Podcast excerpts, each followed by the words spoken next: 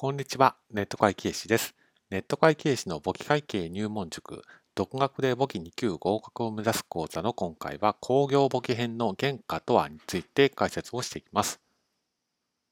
まず原価とは何かというところですけれども、原価っていうのは会社が製造活動をしたり、会社を経営していくときに発生した支出、お金が出ていくことを言います。で、原価の内容も様々なものがありますので、簿記2級の段階では以下の3つを覚えてください。1つ目が製造原価です。製造原価っていうのは工場で物を作るときに発生したコストのことを言います。2つ目は販売費ですけれども、こちらは物を売るときに発生したコストです。で3つ目が一般管理費で会社が毎日運営していく中で管理業務などで発生したコストのことを言います。次は注意点です。こちらでは2つの注意点をお伝えしておきます。1つ目が勘定科目です。材料費のような明らかに物を作るときしか発生しないコストは別にして、同じ勘定科目でも製造原価になるものと、まあ、例えば一般管理費になるものがあります。ですからそういった点は注意が必要です。例えば典型的なのが原価償却費です。同じ勘定科目であっても工場の機械の原価償却費であれば製造原価ですし、本社ビルの原価償却費の場合は一般管理費ということになります。ですから、勘定科目だけで製造原価というふうに判断しないことに注意が必要です。二つ目が原価計算の対象です。原価計算というのは、物を作るのにかかったコストを集計計算するものですから、計算の対象になるのは製造原価のみということです。次に、えー、製造原価の分類です。製造原価の分類の仕方としては2つあります。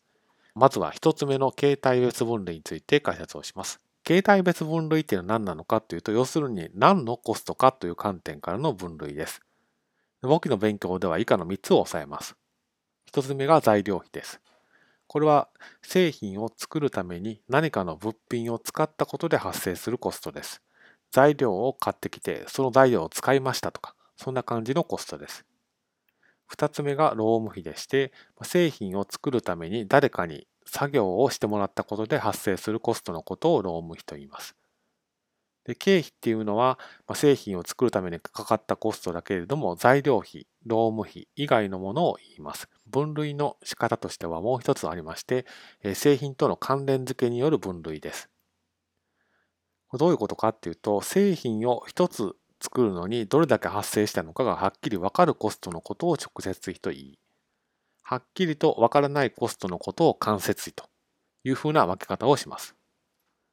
実務では先ほどの一つ前のスライドとリンクをさせて、直接費の材料費だから直接材料費とか、そういった呼び方をします。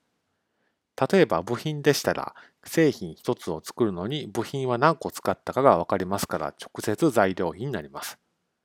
一方の工場建物の原価償却費ですと、製品一つを作るのに発生したコストが分かりませんので、